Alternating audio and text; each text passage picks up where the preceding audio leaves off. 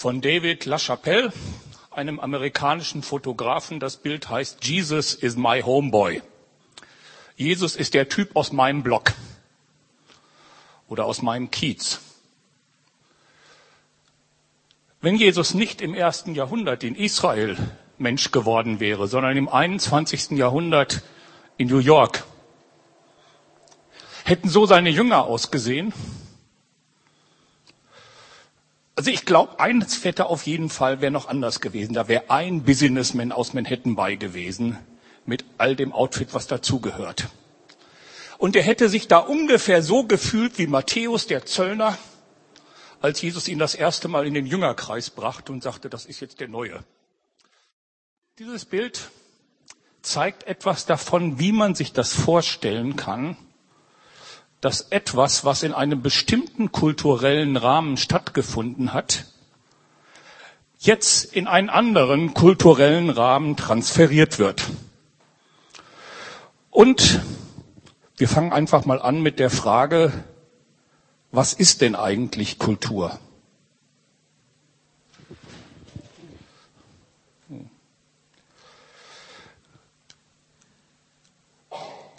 Ich finde es nicht ganz einfach, diesen Begriff zu definieren. Deswegen beschreibe ich ihn mal eher, indem ich einige Elemente zusammenstelle, die dazugehören. Kultur beginnt mit den äußeren Verhaltensweisen der Menschen. Die Art, wie sie essen, links die Stäbchen, rechts Messer und Gabel, die Art, wie sie sich begrüßen. Das machen unsere japanischen Freunde etwas anders als die Genossen Gorbatschow und Honecker. Die Art, wie sie sich kleiden und ihre Folklore gestalten, links oben und unten, Bestattungsbräuche unterschiedlicher Art. Und gerade bei letzterem merken wir, dass zur Kultur eben nicht nur die äußere Verhaltensweise gehört, sondern Werte, die damit zusammenhängen, Überzeugungen von dem, was richtig und falsch ist, äh, Wertevorstellungen, weltanschauliche Übereinkünfte. Und zwar immer dann, wenn sie einer Gruppe von Menschen gemeinsam sind. Und so ein kollektives Gut sind, was jeder irgendwie ein Stück weit verinnerlicht und etwas überindividuelles ist. Also wenn dein Teenager der einzige Junge auf der Welt wäre, der seine Jeans deutlich unterhalb des Hüftknopfens trägt, dann wäre das lässig. Wenn das Millionen Teenager überall auf der Welt machen, ist es Kultur. Äh, das, was gemeinsam als Wert, Praxis, Verhaltensweise ausgeübt wird.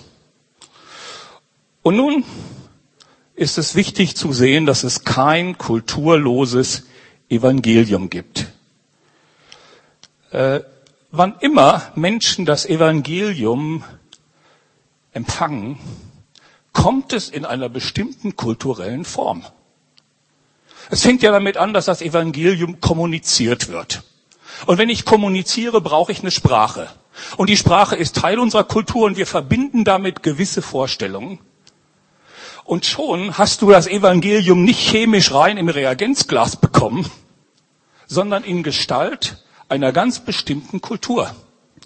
Die Frage nach dem Anknüpfungspunkt des Evangeliums äh, spielt eine Rolle. Weiß nicht, wer von euch das Buch Das Friedenskind kennt, wo ein Missionar in eine Kultur kam, in der Verrat als höchste Tugend galt. Die Leute wurden bewundert, wenn sie jemandem unter dem Vorschein, es, sie wären sein Freund, in Sicherheit wiegt, um ihn hinterher umzubringen und auszunehmen. Ihr könnt euch vorstellen, dass der Missionar Don Richardson, als er in dieser Kultur das Evangelium predigte, äh, auf einmal merkte, wenn er die Passionsgeschichte erzählte, dann waren die Leute ganz begeistert von Judas. Der hätte da ruckzuck eine Judasgemeinde gründen können. Mit einer Jesusgemeinde war das der erheblich schwieriger. Aber es gab in dieser Kultur einen Anknüpfungspunkt, das Friedenskind, aus Zeitgründen will ich das nicht näher erzählen, an dem das Evangelium ansetzen konnte. Und in dieser Kultur war Jesus vor allen Dingen das Friedenskind. Ein Begriff, der hier keinem was sagen würde. Ne? Wenn ich in, bei dir in die Gemeinde käme und sagen würde, Jesus das Friedenskind, da hättest du nicht dieselben Vorstellungen. Wie diese Leute auch die Ausdrucksformen des Glaubens, wie man betet, äh, welche kulturellen Mittel man für Gottesdienste und dergleichen verwendet, haben immer gleich eine kulturelle Form. Und jetzt ein Prinzip, was ich wichtig finde. Das Evangelium ist dabei nicht einfach nur so wie Wein im Schlauch oder in der Flasche.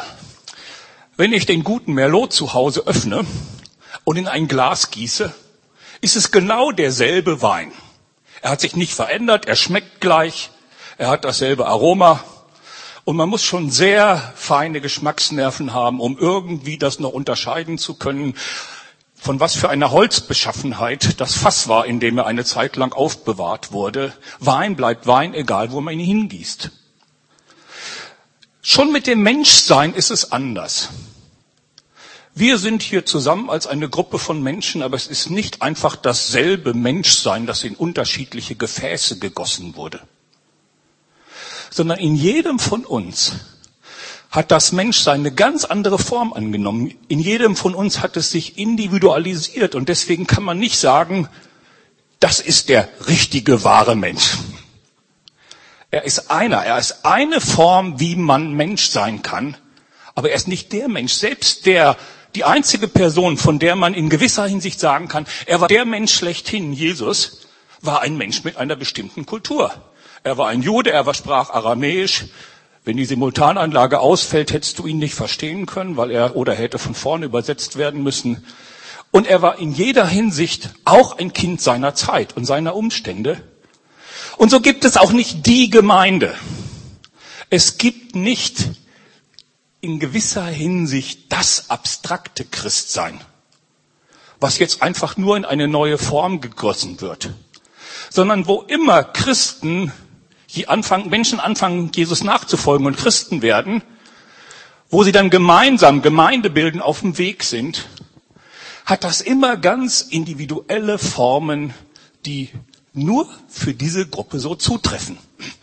Ich habe es ein bisschen provozierend hingeschrieben, die neutestamentliche Gemeinde ein Phantom. Äh, seit einigen Jahrzehnten oder Jahrhundert ist die Christenheit ja auf der Jagd nach diesem Phantom. Man möchte gerne urchristliche Gemeinde wiederherstellen. Bei manchen Bewegungen steckt das schon im Namen drin. Aber welche urchristliche Gemeinde? Die in Jerusalem? Und wenn ja, dann die Stephanus-Fraktion oder die Jakobus-Fraktion, da werde ich gleich noch was zu sagen, die waren sehr unterschiedlich.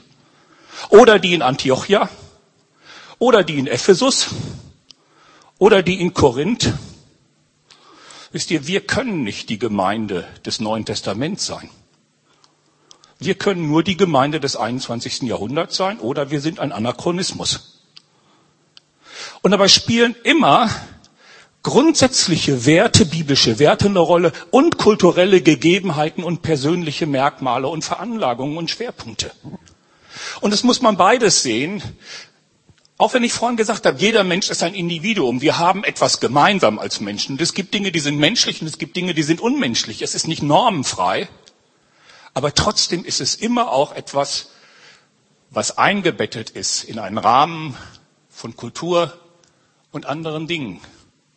Und wenn wir das vergessen, dann kommen wir schnell dahin, dass wir bei der Frage, wie Gemeinde heute zu sein hat, und das ist ein Punkt, da könnte man, wenn man ein bisschen tiefer reinpasst, fast ein paar heiße Eisen noch aus diesem Regal holen.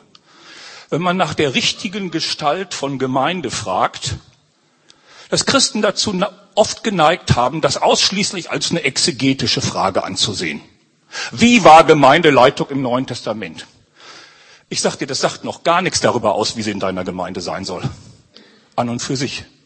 Denn es gibt zum Beispiel in der Geschichte des Christentums Kongregationalisten, Presbyterianer und Episkopalisten, die das Ein-Mann-System des Bischofs, die Leitung durch Älteste oder das die mündige Gemeindemodell verkörpern. Und die haben alle ihre Belegstellen im Neuen Testament. Und das mit exegetischen Mitteln alleine kann man nicht bestimmen, wie die wahre Gemeinde heute auszusehen hat, sondern es spielen Fragen unserer Kultur eine Rolle. Was passt heute? Was ist das, was heute in unserer Zeit ein angemessener Ausdruck von Gemeinde und Evangelium ist? Eine angemessene Gestalt der Glaubenspraxis. Und deshalb gilt, wenn die Kultur sich verändert, verändern sich Verständnis des Evangeliums und Praxis des Glaubens. Ich werde das gleich sehr anschaulich machen an dem biblischen Modell des Stephanus. Da hat die Kultur sich nur ein bisschen verändert und es hat sich ganz viel verändert am Verständnis des Evangeliums und an der Art, wie Christen es weitergegeben haben. Ich möchte nur kurz darauf hingehen, dass diese Beziehung von Kultur und Evangelium immer ihre Risiken und ihre Chancen hat. Das Risiko besteht darin, wenn die Kultur anfängt, das Evangelium zu dominieren, auf der einen Seite. Wir haben ja gestern Abend was von preußischen Tugenden gehört. Da gab es ja auch für die Theologen und Kirchengeschichtler unter uns so eine nette preußische Variante, die des Kulturprotestantismus, wo im Grunde dem Christentum erlaubt wurde, noch genau das auszusagen, was die preußische bürgerliche Gesellschaft und liberalen Auffassungen eh schon kannten und wussten. Es gibt aber umgekehrt das, wo man angeblich mit dem Evangelium, aber eigentlich auch nur mit einer bestimmten Ausprägung des Evangeliums eine Kultur dominiert. Ganz oft ist zum Beispiel der Kolonialherr und der Missionar Hand in Hand nach Afrika oder in andere Erdteile gekommen. Und bis heute fragt man sich, was hat eigentlich jemals die preußische Kirchenordnung in Afrika verloren? Aber es ist oft völlig kulturunsensibel, eine bestimmte Form, wie Christen Glauben gelebt haben, anderen aufgedrückt worden. Ihr müsst auch so werden. Und das ist auch bei uns noch nicht an allen Stellen so ausgestorben, dass du, wenn du zu Jesus kommen willst, du nur eine Chance hast, wenn du so wirst wie, je nachdem, wo es gerade ist. Ich will mal schon ein erstes Fallbeispiel geben, und zwar die Jesus People, Jesus Movement, schon fast 50 Jahre her, dass sie entstanden sind. Die Älteren unter uns werden sich noch erinnern, was das für eine Revolution in der frommen Szene waren, als die Jesus People auftauchten. Da hat das Evangelium Fuß gefasst in einer ganz neuen einer ganz neu entstandenen Kultur, der Hippie-Kultur. Die Hippies hatten in den herkömmlichen, soliden christlichen Gemeinden keine Chance, Fuß zu fassen. Ich weiß, wie in dem Gemeindeverband, in dem ich groß geworden bin, die Reaktionen waren, als die ersten Langhaarigen auftauchten. Ich erinnere mich daran, dass wir mal nachts in der Jugendherberge einem die Haare geschnitten haben. Äh, ich schäme mich solcher Körperverletzungen noch heute, obwohl ich selber gar nicht aktiv beteiligt war. Äh, auf jeden Fall, die Hippies waren die Außenseiter schlechthin. Und auf einmal passiert unter ihnen eine Jesus-Bewegung, dass ganz viele von ihnen zum Glauben kommen. Und das Interessante daran ist, das ist bis heute prägend geblieben an ganz vielen Stellen. Die Vineyard-Bewegung zum Beispiel. Wäre überhaupt nicht vorstellbar ohne das Jesus Movement vorher. Und Werte, die durch die Jesus People entdeckt wurden, Seiten des Evangeliums, die da neu gefunden wurden, die wirken bis heute fort. Denn seien wir doch mal ehrlich. Das bürgerliche Mittelstandschristentum neigt dazu, gewisse Seiten des Evangeliums zu verharmlosen. Wenn es mal so richtig ans Eingemachte geht, dann habe ich x Auslegungen gehört, das hat Jesus nicht so gemeint. Äh, es kommt ja gar nicht in Frage, dass unser Lebensstil durchbrochen wird. Er meint nur, wir sollen nicht mit dem Herzen dranhängen oder so, wenn es um ganz herausfordernde Dinge gilt. Liebe zu Außenseitern, äh, dass die, die in der Gesellschaft am Rande steht, dass die Unmoralischen eine Chance haben. Das sind Werte, die nicht überall vor 50 Jahren allgemeingut in christlichen Kreisen waren. Und plötzlich tauchten die Jesus People auf und entdeckten Seiten von Jesus, die in anderen Gemeinden nicht entdeckt worden waren. Und das Ganze wirkte wie eine Initialzündung und hat weltweit um sich gegriffen und eine neue Art von Nachfolge hervorgebracht. Und äh, es gab durchaus heftige Kämpfe, bis da manches etabliert war. Ne? Die Älteren werden sich noch lebhaft erinnern an all die Bücher für und wider christliche Rockmusik ne? äh, und dergleichen. aber es hat sich etwas etabliert, ohne dass zeitgenössisches Christentum kaum noch vorstellbar war.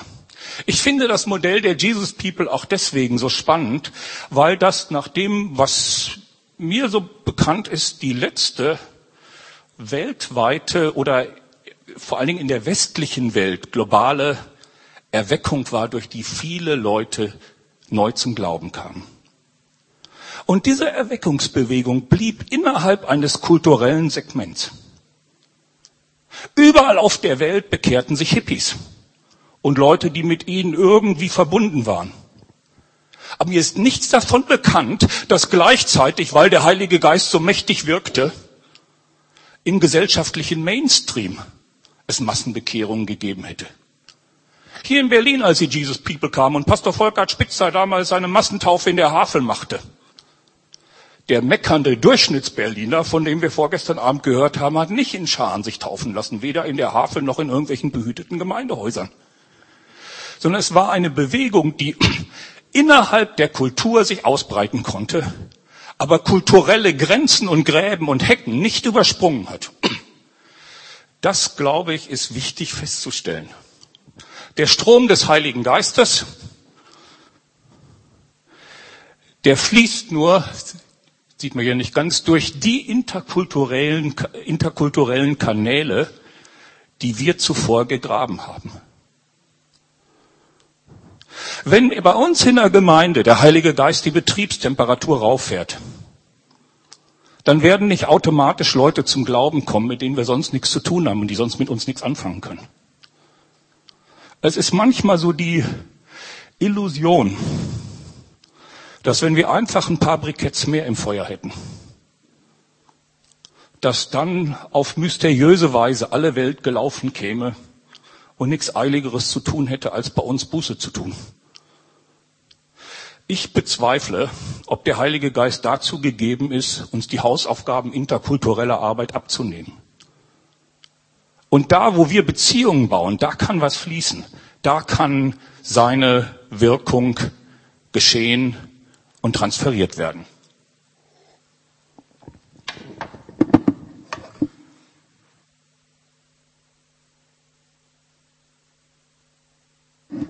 Ich habe einen Fehler gemacht und habe meine Maus nicht mitgebracht. Touchpad geht nur mit zwei Händen. Wenn irgendjemand eine mobile Maus mit USB hat und mir die geben, gibt, dann würde das meinen Vortrag sehr erleichtern und euch möglicherweise auch das Zuhören.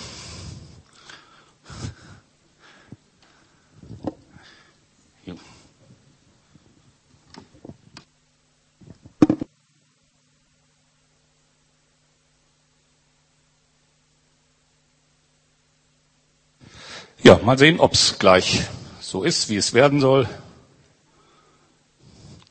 Äh, kommen wir jetzt. Wunderbar. Vielen Dank, das hilft sehr. Kommen wir zum nächsten Punkt. Stephanus. Stephanus ist das neutestamentliche Fallbeispiel, an dem ich jetzt einige grundsätzliche Prinzipien deutlich machen möchte. Stephanus halte ich für die am meisten unterschätzte Person des Neuen Testaments. Und zwar deswegen, weil bei Stephanus der ganze Fokus auf dieses Ereignis gelegt ist. Stephanus war der erste Märtyrer, glorreiche Sache, sehr mutige Rede, ne? aller Welt in die Augen geschaut, niemanden gefürchtet, Klartext gesprochen. Oh, jetzt ist das. Äh, äh, und das ist äh, und dann ein Martyrium, bei dem der Herr ihm entgegenkam und er noch wahrscheinlich keine Schmerzen mehr bekommen hat. Wenn Jesus kommt und bei dir ist, so wie bei Stephanus, dann brauchst du keinen Anästhesisten mehr. Er hat einen glorreichen Heimgang gehabt. Und das ist das, wofür er steht. Stephanus, der erste Held, der erste sein Blut für Jesus gelassen hat. Und vor dieser Sterbeleistung des Stephanus verblasst oft seine Lebensleistung. Denn Stephanus war in einer Zeit der richtige Mann am richtigen Platz, als die erste Gemeinde durch eine ganz entscheidende kulturelle Veränderung ging, von der ich mal vermute, dass sie sie ohne Stephanus nicht so gemeistert hätten. Es tauchte nämlich das erste Mal in der Urgemeinde damals eine kulturell nicht homogene Gruppe auf. Die Urgemeinde in Jerusalem war ja eine Gemeinde eben auch in einer ganz bestimmten Kultur, und zwar einer hebräisch-jüdischen Kultur. Das kann man an ganz vielen Dingen sehen, die in dieser Gemeinde selbstverständlich waren, so wie bei euch dieses und jenes auch in der Gemeinde selbstverständlich ist und gar nicht in Frage gestellt wird. In dieser Gemeinde traf man sich im Tempel. Tempel gehörte ganz eindeutig zum, zur Gemeindekultur. In dieser Gemeinde praktizierte man nicht die Kindersegnung, nicht die Kindertaufe, sondern die Kinderbeschneidung, zumindest beim männlichen Teil der Kinder. Das war auch völlig klar, wurde nicht in Frage gestellt. In dieser Gemeinde hielt man gewisse Speisegebote. Ein gemeinsamer Grill mit ihr wäre sehr schwierig gewesen, wenn du keine koschere Wurst gehabt hättest. In dieser Gemeinde hielt man feste Gebetszeiten. Da ließ jeder nachmittags um drei den Bleistift fallen, weil man um diese Zeit zu beten pflegt. Es gibt da noch ein paar Sachen mehr. Ich glaube, wir würden fast alle erstmal einen heftigen Kulturschock bekommen, wenn wir per Zeitreise in diese Gemeinde eintauchen könnten, weil da ziemlich alles anders gewesen sein dürfte. Ich bringe nachher noch ein packendes Beispiel, als es bei uns ist. In diese Gemeinde hinein, äh, oder vielleicht noch der Gedanke, für diese Leute war es perfekt. So lebte auch das Umfeld. Es war für diese Leute genau der ideale Rahmen, um Jesus kennenzulernen weil sie keine kulturelle Kluft überbrücken mussten. Das Einzige, was sie schlucken mussten, war, dass der Jesus, den sie verworfen hatten, tatsächlich der Messias war. Der Anstoß des Kreuzes, dass einer, der am Holz gehangen hat, der Erlöser Gottes ist, den mussten sie schlucken. Es gibt schon Anstöße, die kann man einem Menschen nicht abnehmen. Da muss er durch, wenn er mit Jesus in Beziehung kommen will. Aber sonst gab es für die Leute kein Hindernis, keine Hürde. Es war alles so vertraut. Haben wir immer gemacht. Nachts, nachmittags um drei Uhr beten wir. Ja gut, jetzt beten wir im Namen des Messias. Aber diese Unterscheidungskultur, wobei der Gemeinde gar nicht bewusst war, dass das eine Kultur war, die hielten das für Gottes Wille. Das stand doch so in der Schrift. Und das ist häufig so, dass wir anfangen, wenn wir eine Sache lang genug praktiziert haben, sie als Gottes Wille anzusehen und darüber so zu diskutieren, als wäre das, das e, die eherne Regel Gottes von, für alle Menschen aller Zeiten. Aber es war im Grunde nur eine Unterscheidungskultur, die Gott zwar seinem Volk gegeben hatte, aber die trotzdem nur eine vorläufige Bedeutung hatte für eine bestimmte Situation, um Israel zu schützen und vorzubereiten. Und jetzt wurde dieselbe Kultur zum Hindernis für die Weltmission und für die weitere Ausbreitung. In diese Phase hinein kam der erste, tauchte, da tauchte der erste kulturelle Graben auf. Und zwar die hellenistischen Juden. Das sagt uns jetzt alles nicht so viel. Hebräische Juden, hellenistische Juden. Ein kleines Beispiel, um das zu veranschaulichen. Ich stelle mir die hellenistischen Juden immer ungefähr ein bisschen so vor wie Russlanddeutsche. Die haben ein paar Jahrhunderte oder Jahrzehnte meist Jahrhunderte, in einer anderen, einem anderen Land gelebt, unter Menschen einer anderen Kultur, haben von da auch manche leckere neuen Gerichte mitgebracht, aber sind Deutsche geblieben, haben die Sprache sich bewahrt, zumindest zum großen Teil. Manche, die sprechen nach 200 Jahren ein lupenreines Schwäbisch, so wie man 1768 gesprochen hat, äh, und äh, äh, kommen jetzt zurück, gehören zu unserem Volk und finden sich nur noch schwer zurecht. Weil hier die Situation sich völlig verändert hat und sie andere Prozesse durchgemacht haben als wir hier. Und sehr häufig führt das dazu, dass sie ihre eigenen Gemeinden gründen, sich in gewissen Wohngegenden häufen. Der erste hatte Arbeit gekriegt und seine ganze größere Connection-Familie, die ziehen alle dorthin. Und sie dort so Parallelgesellschaften bilden. Und da verbinden sich eine Menge Herausforderungen mit. Wie kommt man dann wirklich hier in der Heimat wieder rein? Sicher gibt es da auch eine Menge Unterschiede, aber in etwa muss man sich so die, Vorstell die Situation der hellenistischen Juden vorstellen. Die hatten Jahrzehnte oder Jahrhunderte irgendwo im griechischsprachigen Imperium gelebt, waren jetzt durch bestimmte Umstände wieder in ihr Heimatland verschlagen worden, waren Juden, lebten in Israel und waren doch irgendwie anders und irgendwie ein Stück weit außen vor gegenüber den hiesigen. Äh, das zeigt sich daran, dass sie in eigenen Wohnbezirken lebten, dass sie auch ihre eigenen Gemeinden hatten. Es gab die Synagoge der Kyrenäer und Libertiner und derer von da und da und so. Die hatten genauso wie es Migrationsgemeinden hier gibt, hatten die auch ihre Gemeinden. Auch in Berlin ist ja vieles so ähnlich. Ne?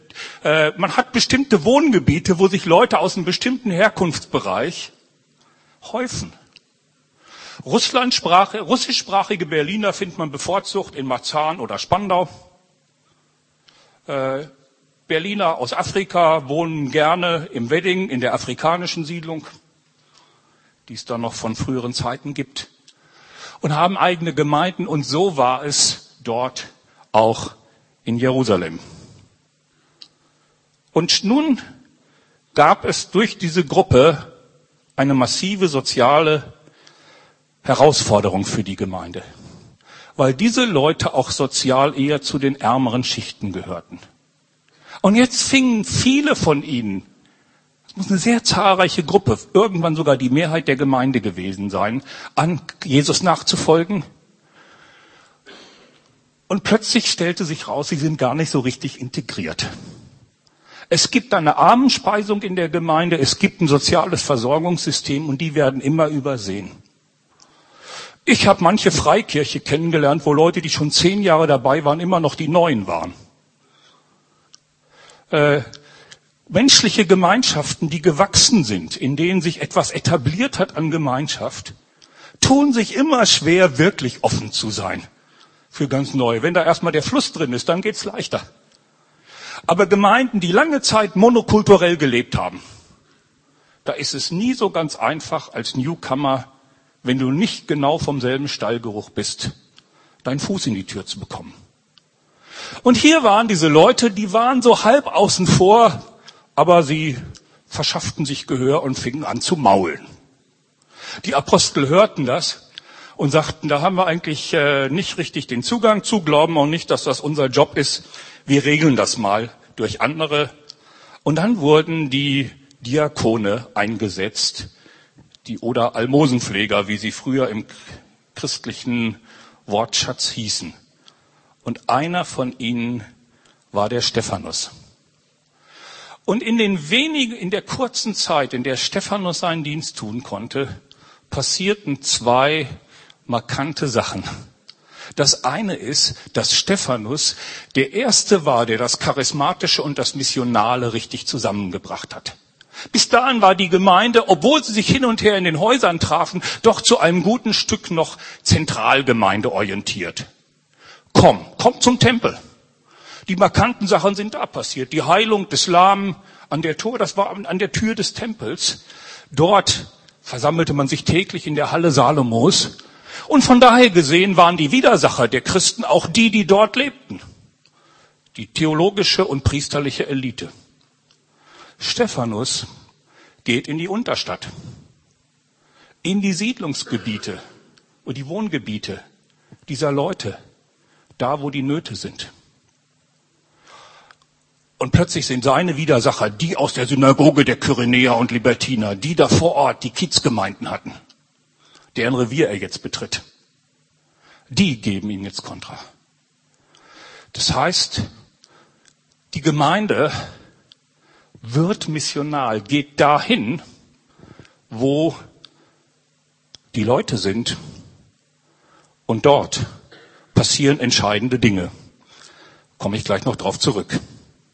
Gleichzeitig hat aber Stephanus den Weg gebahnt für eine wichtige Trennung. Und zwar das Missional oder missionarisch charismatische vom hebräisch-jüdischen zu trennen. Ich merke, dass mir die Uhr davonläuft, deswegen werde ich ein paar Bilder jetzt auf die Seite lassen und einfach munter weitererzählen. Äh, die hellenistischen Juden hatten nämlich einen großen Vorteil. Durch die Tatsache, dass sie mit anderen Kulturen in Verbindung gekommen waren, dass sie im griechischen Reich gelebt hatten, war für sie manches, was für ihre hebräischen Kollegen absolut indiskutabel war, schon etwas relativiert worden. Der Tempel hatte für sie nicht mehr die zentrale Bedeutung. Wenn man in Griechenland lebt oder in Persien, dann ist der Tempel nicht unbedingt der natürliche Lebensmittelpunkt in Zeiten, bevor es EasyJet und solche Transportmittel gab. Das heißt, das Zentrale war die Synagoge. Da war schon etwas verändert. Sie war mit der griechischen Sprache in Berührung gekommen. Es gab Proselyten gegeben, Judengenossen, Leute, die eigentlich heidnischen Ursprungs waren und sich ihnen angeschlossen hatten. Das hatte Auswirkungen gehabt auf ihre Bibelauslegung. So für die Theologen unter uns, viele von Alexandrien und solche Leute, die hatten diese Erfahrung gemacht, das, was in der jüdischen Gemeinde immer selbstverständlich als richtige Bibelauslegung angesehen wurde und da auch gar kein Problem war und das hat niemanden gestört und niemanden Anstoß bereitet. Auf einmal, wenn sie das ihren griechischen Nachbarn erzählten, die sagten, was? Ist das wirklich das, was euer Buch sagt? Sagten, da müssen wir nochmal gucken. Ist es wirklich das, was unser Buch sagt? Manchmal kam dann auch eine abenteuerliche Exegese bei raus. Äh, da gibt's dann auch in der Kirchengeschichte einige Beispiele für eine für Allegorien, die äh, für uns heutige jenseits allen gesunden Menschenverstand sind. Aber im Prinzip waren einfach diese Gedanken schon aufgetaucht. Kann das eigentlich alles so sein, wie wir das immer als selbstverständlich genommen haben? Und jetzt in dieser Situation in Jerusalem, da lebt das wieder auf. Einer von diesen Judengenossen, von diesen Proselyten gehört auch zu den Diakonen, Nikolaus aus Antiochia. Einer, der das mitbringt. Und der Stephanus war der Erste, der es mal ganz klar ausspricht. Er sagt, Leute, der Glaube an Jesus kann nicht auf Dauer verbunden bleiben mit dem Tempel und mit unseren Satzungen. Wir können das vergessen mit der Weltmission. Wenn wir als Erste sagen, komm und lass dich beschneiden und komm zum Tempel und dann kannst Jesus nachfolgen. Er hat gesagt, das kann so nicht bleiben. Dafür ist er gestorben. Das war der Anlass für sein Martyrium, dass er etwas aussprach, was bis dahin niemand auch nur zu denken gewagt hatte. Wie gesagt, das führte zur Verfolgung, das führte zu seinem eigenen Martyrium. Und dann kommt eine interessante Pointe. Es heißt, die Gemeinde wurde zerstreut durch die Verfolgung bis auf die Apostel. Warum die Apostel nicht? Weil die in dieser Phase nicht die eigentlichen Pioniere und Leiter dieser gefährlichen Bewegung waren. Das waren die jungen Heißsporne um Stephanus. Und die hellenistischen Juden, die damals schon offensichtlich die Mehrheit bildeten, die hat man vertrieben und die Kerngemeinde, die durfte bleiben, weil die noch nicht so freche Gedanken geäußert haben, die der jüdischen Kultur zu frei vorgekommen waren. Und in dieser Bewegung entstehen jetzt ganz fantastische Sachen. Die Stephanus-Bewegung, ausgelöst durch ihn, eine ihrer Früchte ist Paulus übrigens. Nicht ohne Stephanus gäbe es vermutlich keinen Paulus und damit auch dich und mich hier nicht auf dem Transforum. Äh, einmal ist es ganz spannend, dass in dieser Bewegung bei Stephanus es den vierten charismatischen Aufbruch in Jerusalem gab. Der erste war Pfingsten, Obergemach, auf den Knien gebetet, ein bisschen Versöhnung, ein bisschen Einheit, ein paar Sachen ausgeräumt, ein bisschen Buße und auf einmal knallt der Heilige Geist rein und Gemeinde von 3000 Leuten, Start von 0 auf 100 als Megachurch. Äh, Zweiter Aufbruch, Zeichen und Wunder an der Pforte des Tempels. Ne? Ganze Stadt kriegt das mit. So wie heute im Fernsehen. 5000 Leute. Dritter Aufbruch, erste Verfolgung. Gemeinde kommt zusammen, nochmal eine intensive Gebetsgemeinschaft, einmal 24-7 und schon bebt die Erde wieder. Und die nächste Welle geht los. Danach findet man in der Apostelgeschichte keinen Aufbruch des Heiligen Geistes mehr losgelöst von der Überschreitung irgendeiner sozialen oder kulturellen Grenze. Und es gibt kaum ein durchdachteres Geschichtswerk als das des Lukas. Der sagt die Dinge oft gar nicht so direkt, sondern indirekt. Und seine Message ist, wo du in neues Terrain gehst, stellt der Heilige Geist sich neu zu dir. Das Apostelgeschichte 6, die Unterstadt. Vom Obergemach in die Unterstadt. Pfingsten war eine Obergemacherfahrung. Die Welle, des, die der Stephanus erlebte, große Zeichen und Wunder unter dem Volk, die kamen ganz anders zustande, nämlich in der diakonischen Begegnung mit den Menschen. Ich stelle mir das so vor, Stephanus fährt da rum, Essen auf Rädern in Jerusalem, schnappt sich morgens seine Suppe von dem Geld, was bei den Aposteln abgegeben worden ist, irgendjemand hat's gekocht, er fährt's rum und dann kommt er in die Gegend, wo die Kyrenäer leben. Und dann betritt er dein Haus und kommt, ah, ich habe das Essen für heute und kommt rein und wird herzlich gebeten, setz dich doch mit, ne? so viel Suppe kann er am Tag gar nicht essen essen, wie er eingeladen wird, so viel Kaffee auch nicht trinken, wie man in solchen Kulturen eigentlich trinken müsste. Stephanus kommt da und dann sagt er, wer liegt denn da? Ja, da liegt unsere Tochter. Und die ist krank und wir haben kein Geld für einen Arzt. Und wir wissen nicht, was da werden soll. Und in dieser Begegnung mit den Nöten der Menschen ist in dem Stephanus offensichtlich irgendwann was aufgestanden. Er sagt, die brauchen mehr als Essen auf Rädern. Die brauchen mehr als Suppe. Und dann kam der Geist des Glaubens auf ihn und das Kind war wieder gesund. Die weiteren massiven geistlichen Aufbrüche in der Apostelgeschichte sind Apostelgeschichte 8, als sie zu den verfeindeten Samaritern ging, Apostelgeschichte 10, als Petrus doll über seinen kulturellen Schatten springt und zum ersten Mal in ein Haus geht, wo nicht koscher gegessen wird. Und der Heilige Geist sagt, hier fühle ich mich wohl. Ich brauche kein koscheres Essen. Ich brauche Leute, die offen sind für mich. Und dann nochmal Ephesus, Apostelgeschichte 19, als sie so richtig mit Mang ins heidnisch-okkulte Gewusel kommen. Sagt der Heilige Geist, hier sei da richtig und hier bin ich auch. Äh, ich bezweifle, ob wir ab einem gewissen Stadium unsere geistliche Betriebstemperatur alleine durch Obergemachaktionen weiter hochfahren können ob nicht die Begegnung mit den Nöten der Menschen draußen ganz wichtiger Katalysator für unser eigenes geistliches Leben ist. Denn die Gemeinde in Jerusalem, die Kerngemeinde, die Alteingestammten, die haben von diesem Zeitpunkt an Schritt für Schritt ihre Bedeutung verloren. Die haben am Anfang so diese durchwachsenen Gefühle miterlebt, die manche Gemeinde hat, wenn neue, seltsame Leute zum Glauben kommen. Man freut sich erstmal, aber irgendwann merkt man, jetzt wird das hier irgendwie alles anders, als ich das kenne, und dann wird's schwierig. Wer hat mal in seiner Gemeinde solche Erfahrungen gemacht? So ging es damals auch. Am Anfang priesen sie den Herrn, als sie hörten, dass die Heiden gläubig geworden sind. Aber dann kommt der Erste und fragt, sind die auch beschnitten? Und schon ist die ganze Freude im Eimer. Und sie rufen erstmal ein Konzil zusammen, beklären, klären jetzt, ob das theologisch unbedenklich ist. Und durch die Tatsache, dass diese Stephanusbewegung dann ausgezogen ist, etwas mit Nachhilfe der verfolgenden Obrigkeit, und diese Alteingesessenen unter sich blieben, hat genau diese Seite sich ständig potenziert. Später wurde mal jemandem gesagt, du siehst, wie viel tausend Priester gläubig geworden sind. Sie sind alle Eiferer ums Gesetz. Und als Paulus hinterher als Heidenmissionar hinkommt, hat Jakobus sich noch nicht mal getraut, ihn bei sich aufzunehmen und er musste absteigen bei einem Nason aus Zypern, weil die Gemeinde sich, äh, Leitung da sich irgendwie nicht die Finger sputzig machen wollte mit diesem seltsamen Vogel, der da so allerhand schrille Sachen macht, von denen man gehört hat. Und ihm sagten, du, zeig doch mal, dass du auch noch gesetzeskonform läufst. Und die haben ihn praktisch in die Verhaftung reingetrieben mit ihrem religiösen Druck, den sie ausgeübt haben. Ich sage das einfach mal so pointiert, weil das die Tragik ist, dass manchmal gute Leute die Betonmischer Gottes sein können.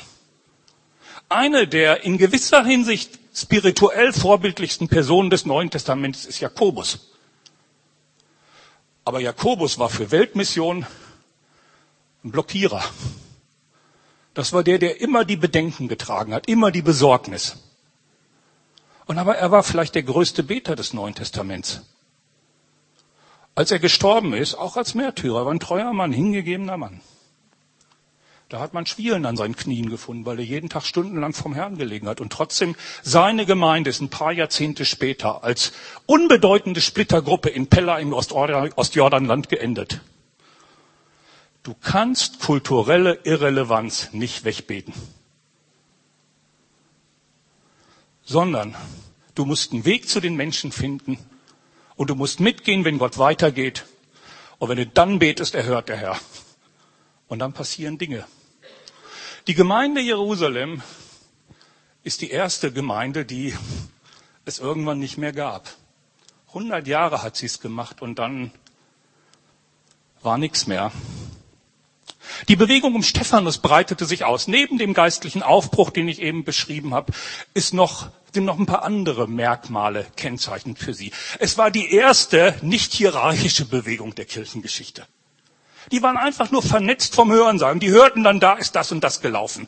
Die hatten keine zentrale Leitung, ne? kein Bischof Stephanus, der war ja auch schon tot, ne? sondern äh, die zogen einfach umher und machten die Sachen. Wenn die gefragt hätten in Antiochien, wenn die nach Jerusalem geschrieben hätten, um ein Gutachten gebeten hätten, ob sie den Heiden direkt das Evangelium predigen dürfen, das Gutachten wäre noch heute nicht fertig. Aber die, sie waren vernetzt und machten es einfach. Es war eine experimentelle Gruppe von Leuten. Ich glaube, in einer kulturell sich veränderten Zeit wie heute brauchen wir Experimente, Sachen, die nicht bis ins Letzte abgesichert sind. Leute, die einfach mal sich was Mutiges trauen. Und manches funktioniert und manches funktioniert nicht, aber dann ist man ein bisschen klüger, wenn was nicht funktioniert hat. Und das waren die Leute, die als Erste jemals gesagt haben, du kannst zu Jesus kommen, wie du bist. Ohne Beschneidung, ohne Tempel, ohne irgendwas. Das gab es bis dahin nicht. Das ist für uns heute zumindest theoretisch ein Kernbestand des Evangeliums. Du kannst kommen, wie du bist. Du musst nichts verändern kulturell. Die haben es als erste praktiziert. Weitere Merkmale dieser Bewegung sind eben, die ist entstanden aus dem Dienst an den Armen und sie führte zu einer interkulturellen Gemeinde in Antiochia. Die Gemeindeleiterin in Antiochia, die war zusammengesetzt aus Leuten verschiedener sozialer Schichten und verschiedener Ethnien. Von einem schwarzen Afrikaner bis hin zu einem kleinen Asiaten war da alles vertreten. Stephanus, glaube ich, ist ein gutes Modell, um zu sehen, dass das Evangelium, die Art, wie wir es verstehen und wie wir es praktizieren, sich immer ändern wird, wenn der kulturelle Rahmen sich ändert. Entweder dadurch, dass das Evangelium ein neues Land, einen neuen Kulturraum betritt, oder dass der bestehende Kulturraum, in dem es bereits etabliert ist, sich verändert. Und das ist jetzt unsere Situation heute und ich stelle fest, ich habe eine ganz schlechte Zeitkalkulation gehabt. Jetzt kommen eigentlich erst ganz die ganzen frechen Sachen, die ich sagen wollte, wo ich bei uns ans Eingemachte gehen wollte. Ich mache noch äh, paar Minuten, dass ich das kurz anreiße und ja. äh.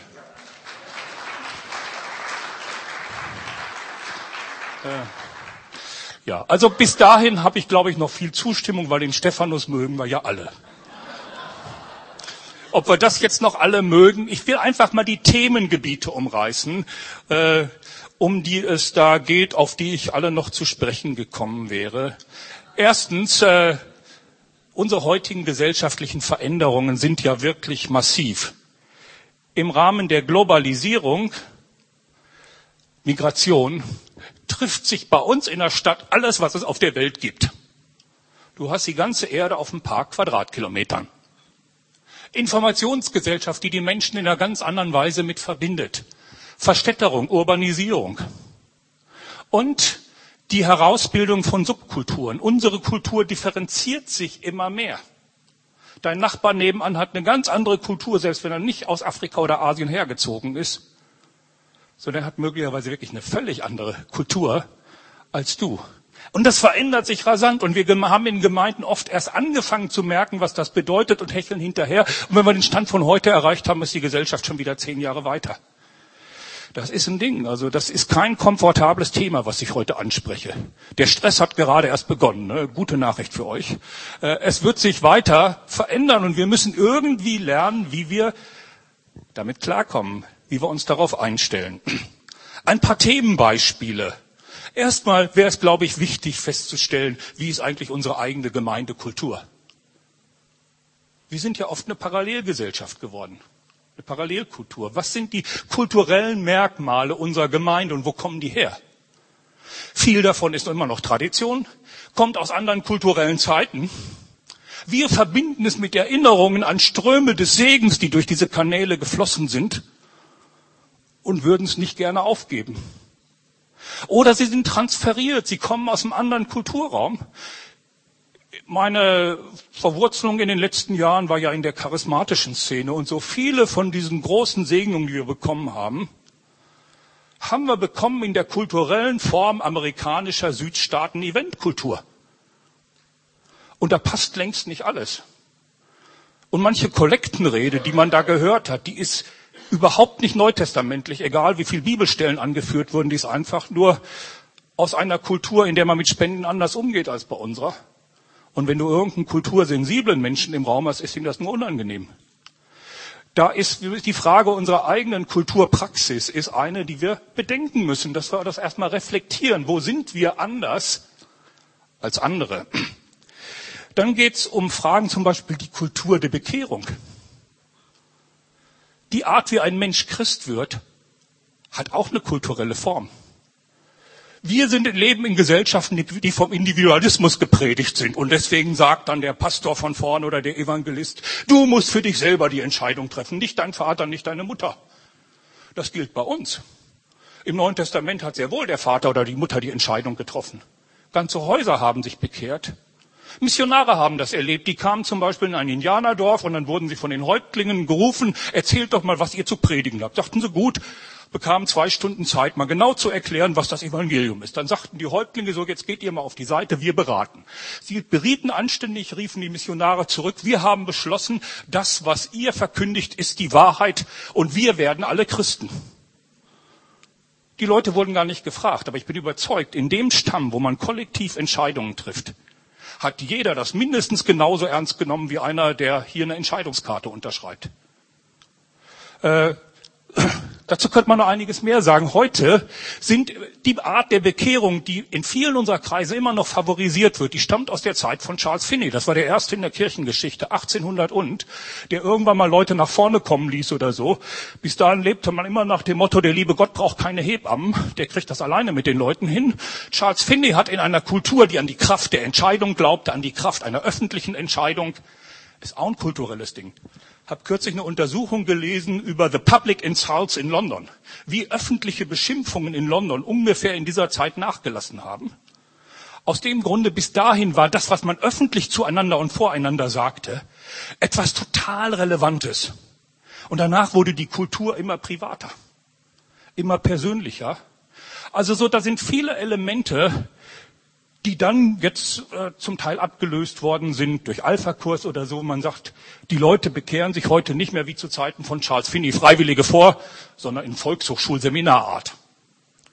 Inzwischen ist es noch weitergegangen. Der postmoderne Mensch, der trifft nicht gerne eine generelle Entscheidung von einem Moment auf den anderen. Das ist ein Prozess.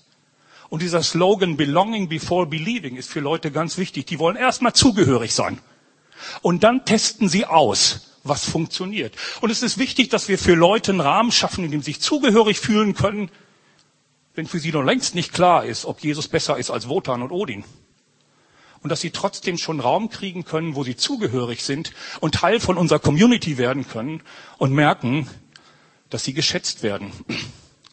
Äh, das Problem der Kultur ergibt sich für die Migrantengemeinden. Ich bin ja in der interkulturellen Arbeit und ich liebe meine Freunde aus anderen Erdteilen, aber mit ihrer zweiten Generation haben sie riesen Hausaufgaben vor sich. Ich will das nur kurz andeuten. Da ist äh, einiges noch, was äh, sehr schwierig sein wird. Ich würde gerne eine heilige Kuh noch ganz kurz pieksen. Die Pünktlichkeit. Ich komme ja nur einigermaßen rum in der Szene.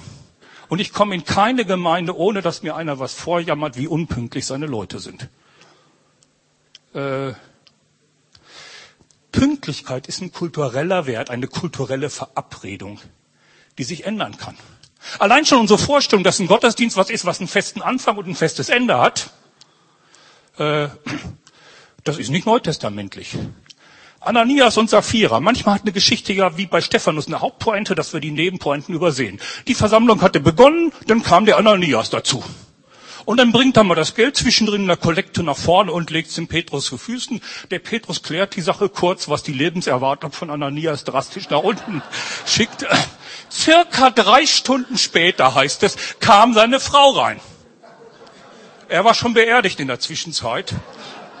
Und ihr widerfuhr das Gleiche. Das heißt, die Gemeinde hat nicht, wir fangen um 10 Uhr an und um 11.30 Uhr muss mal Schluss sein, sondern ein Gottesdienst der Gemeinde in Jerusalem ähnelte mehr unserem Gemeindepicknick, wo man morgens um 10 zusammenkommt auf einer Wiese, jeder bringt was mit, zwischendrin schnappt sich mal einer die Gitarre, dann wird ein bisschen Worship gemacht, dann picknickt man wieder und dann steht mal einer auf, ich habe noch was zu sagen. Und das geht locker ineinander. Man kommt, kommen und gehen, wann man will. Man kommt mittendrin und geht dann wieder mittendrin. Mancher nach Hause, mancher auf dem Friedhof. Und äh, äh, ich weiß, dass das in unseren meisten Kreisen noch so gegen jedes kulturelle Lebensgefühl ginge. Ist jetzt nicht, dass ich sage, das sollte so gemacht werden, obwohl ich solchen Gottesdiensten was abgewinnen könnte. Wo die Gemeinde den ganzen Tag zusammen ist und man kommt so lange dazu, wie es für einen gerade passt, in die persönliche Situation rein. Ne? Man kommt mal hin, trinkt zwei, drei Tassen Kaffee mit jemand, greift eine Predigt mit ab und fährt dann wieder nach Hause oder wo immer es hingeht. Ich glaube, für manche postmodernen Leute wäre das eine sehr attraktive Vorstellung von Gemeinde. Ich will damit nur deutlich machen, die Situation pünktlich anfangen zu müssen und enden zu müssen, ist eine kulturelle Absprache und die fängt immer dann an schwierig zu werden, wenn man mit Migranten zusammenkommt. Hier, wie Thomas Hieber erzählt, der hat einen afrikanischen Freund, der hat immer gefragt, warum fährt denn der Zug bei euch um 11.58 Uhr? Warum fährt er nicht, wenn der voll ist?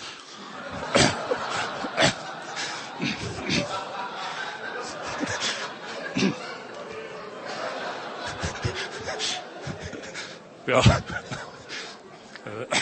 Ich meine, äh, an vielen Stellen beginnen solche gesellschaftlichen Verabredungen sich zu verändern. Und wir sollten da locker und sportlich mit umgehen. Und es bringt nichts, wenn dein Friede, wo man sich dann natürlich fragen kann, wie tief der verwurzelt ist, schon dadurch aus den Fugen gerät, dass einer eine Viertelstunde nach Gottesdienstbeginn erst auftaucht. Und ist das wirklich im Will, der Wille des Herrn, wenn in vielen Familien die Heiligung, bis das Auto an der Gemeinde angekommen ist, schon auf dem Nullpunkt ist, weil die sich gegenseitig angeblafft haben, weil irgendeiner es nicht geschafft hat? Einfach nur mal, äh, äh, das ist ein äh, Thema. Sie dürft mich gerne überall einladen, aber wenn ich in deine Gemeinde komme, bitte jammer mir nichts vor, dass bei euch die Leute unpünktlich sind. Ne? Ich habe dazu alles gesagt, was ich dazu zu sagen habe. Äh, äh, neue Medien. Leute, irgendwann hat jeder sein cleveres mobiles Telefon und das Twittern im Gottesdienst hat gerade erst angefangen. Wir können uns entscheiden, da den nächsten erfolglosen Krieg zu führen wie gegen die christliche Rockmusik oder zu sagen, das wird irgendwann für die Leute selbstverständlich dazugehören. Zumindest für einen Teil der Leute. Äh, äh, wie ist das mit ESOs, Esoterikern? Evangelisation unter Leuten, wie weit kann man sich auf ihre kulturellen Formen einlassen? Das ist eine wichtige Frage für Evangelisation. Ne? Freund von mir, der ist unter diesen Leuten zugange und geht sehr auf sie ein. Der hat jetzt eine Einladung gekriegt nach Pakistan zu den Isaisten. Das ist eine Fraktion schon mehr als eine Million Leute von messianischen Moslems. Die leben in der Synagoge weiter und glauben an Isa. Was geht, was geht nicht? Das sind Fragen, die uns beschäftigen werden. Wie weit ist Kontextualisierung möglich? Was ist noch evangeliumsgemäß und was nicht? Äh, wie biegsam oder anpassungsfähig ist die Sache? Das Thema ländliche oder städtische Kultur. Axel Nielsen hat das in seinem Vortrag am ersten Abend angesprochen. Rodney Stark, der festgestellt hat, das Christentum war in den ersten Jahrhunderten eine Stadtbewegung. Die Heiden auf Englisch the Pagans, Paganus, der Landbewohner. Die stärkste Transformation, die die westliche Welt nach meiner Kenntnis erlebt hat, John Wesley, Methodismus, war eine Stadtbewegung. London, Manchester, Liverpool, die Armen. Mit sozialen Programmen für sie. Die Aufbrüche, die danach gekommen sind, Heiligungsbewegung, aus denen manche von uns in ihrer Herkunftsbewegung, in ihrer Herkunftsgemeinde sich ernähren, waren Landbewegungen amerikanischer Mittelwesten gegen die Städte. Deutschland, Pietismus, Westerwald, Siegerland. Tim Keller sagt, as a city goes, the culture goes. Wie die Stadt sich verändert, so verändert sich die Kultur. Das römische Reich war christlich, obwohl die Landbevölkerung noch heidnisch war. In den USA ist doch die Situation Bible Belt gegen those liberals. Und those liberals ist Nordosten und San Francisco, die, die weltweit die Kultur prägen. Und hier ist das Christentum, da wo es in Deutschland erweckliche Aufbrüche gab, da verbindet man die doch eher mit Herrnhut als mit Hamburg. Wie wir die Stadt wiedergewinnen können, wie die Stadtkultur erreicht werden kann, ist eine Schicksalsfrage für unsere Kultur, weil in den Städten Urbanisierung immer mehr Leute wirklich Gesellschaften geprägt werden. Und wenn du gerne auf dem Lande lebst, äh, freue dich daran. Das ist völlig okay. Aber ich bin, äh, mein Herz schlägt für die Stadt. Merkt man sich ja auch ein bisschen dabei. Äh, die Lebensweise der Leute ändert sich. Die, unsere klassischen Gemeinden, wie wir sie in der Regel kennen, sind ein Ausdruck der klassischen Lebensweise, bei der ein Mensch in einem Ort lebte, in diesem Ort groß wurde, seinen Beruf ausübte, seine Familie kennenlernte, von der Wiege bis zur Bahre in einem Ort. Da hat er seinen Freundeskreis gehabt, sein soziales Umfeld. Und zu dieser Lebensweise gehört die eine Gemeinde, die in einem Ort bleibt. Und die sein ganzes geistliches Leben abdeckt. Sowohl sein Bedarf nach Inspiration durch Predigten, nach Austausch durch Kleingruppen, nach Begleitung durch Kleingruppenleiter, nach Engagement durch Mitarbeit in irgendeinem Arbeitszweig der Gemeinde und nach Zugehörigkeit dadurch, dass sie eine Gemeindefamilie bildeten, in der es nach einiger Zeit nur noch drei Nachnamen gab, weil alle verwandt und verschwägert waren. In der heutigen Zeit leben nicht alle. Diese Gemeinde wird in dieser Form vorläufig ihre Bedeutung behalten, aber viele gerade von den jüngeren Leuten, von den einflussreichen Leuten, leben ganz, zukünftig einflussreichen Leuten leben ganz anders. Die sind hier groß geworden, haben aber bis sie 28 sind schon sechsmal den Wohnort gewechselt, haben eine doppelte Haushaltsführung, weil die Freundin schon in einer ganz anderen Region lebt, äh, haben Freundeskreis nochmal woanders, schließen sich in ihrer Stadt irgendein Milieu, irgendeine Szene an, arbeiten im Beruf per Internet mit Leuten aus Manchester und Skandinavien und Los Angeles zusammen. Englisch ist ihre Berufssprache. Und ebenfalls über das Internet haben sie einen munteren Austausch mit Leuten aus Australien und Südafrika. Wie sieht die Gemeinde aus für solche Leute? Äh, die sind nicht ständig an einem Ort. In der herkömmlichen Gemeinde stört ja schon die Krankenschwester, weil sie jedes zweite Wochenende Dienst hat und für die Kinderarbeit schlecht verwertbar ist. Äh, geschweige denn der Student, der ja immer am Wochenende nach Hause fährt. Was für eine Gestalt von Gemeinde wird diesem neuen Typus von Stadtbewohner gerecht? der in den Gottesdienst, in die Gemeinde nur noch geht, um da die Inspiration abzuholen. Er sucht sich irgendwo, wo anständig gepredigt wird, und das hört er sich sonntags an. Und seine Kleingruppe hat er mit ein paar Freunden beim Starbucks. Und seine Begleitung, da hat er einen Mentor in Thüringen, wo er alle sechs Wochen mit dem Zug hinfährt. Und sein Austausch, den führt er übers Internet mit seinen Bloggerkollegen aus anderen Erdteilen. Ist das Gemeinde? Haben wir die Freiheit, solche Art von gemeindlicher Existenz zuzulassen und zu begrüßen. Jetzt mache ich wirklich mal einen Schnitt, die an. Ich will nicht in die Workshops und Seminare eingreifen, aber das sind einige von den Fragen, die sich stellen. Und mein letzter Appell ist der, in dieser Zeit, wo das Leben vieler Leute sich segmentiert und wo, wie ich das eben beschrieben habe, das, äh, nicht alles unter einem Dach stattfindet für die Leute. Lasst uns großzügig sein. Lasst uns das zulassen, wenn Leute bei uns nur eine Dienstleistung der Gemeinde in Anspruch nehmen. Ich glaube, die Lukas-Gemeinde ist da ein gutes Vorbild, weil über viele Jahre Leute, die in irgendwelchen Werken in der Stadt tätig waren, in irgendwelchen anderen Dienstbereichen, nur herkamen, um hier geistlichen Input zu bekommen. Und die Gemeinde hat dann nicht ständig nach ihnen gegriffen, könnt ihr nicht da noch helfen und da noch helfen, sondern es ist gut. Ich habe irgendwann bei uns in der Gemeinde von vorne offiziell die Losung ausgegeben. Wenn du draußen in der Gesellschaft irgendwo mitarbeitest, ist das genauso Mitarbeit, wie wenn du hier in der Gemeinde was machst. Wenn dich irgendwo engagierst, bist du Mitarbeiter. Und ich gebe dich, wir geben dich frei. Lass uns die Großzügigkeit haben, Leute freizugeben für ein missionales Leben.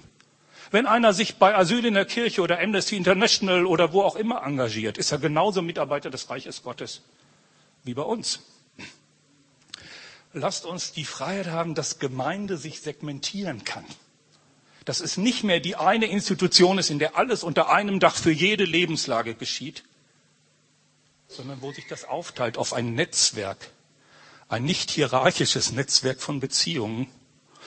Okay, jetzt mache ich Schluss. Es tut mir leid, dass ich nicht mit allem und nicht zeitiger durchgekommen bin, aber ihr habt ein bisschen eine Ahnung von den Dingen, die mich bewegen, die uns bewegen und noch viel stärker bewegen werden. Äh, aber irgendwie kriegen wir es hin mit Gottes Hilfe. Ne?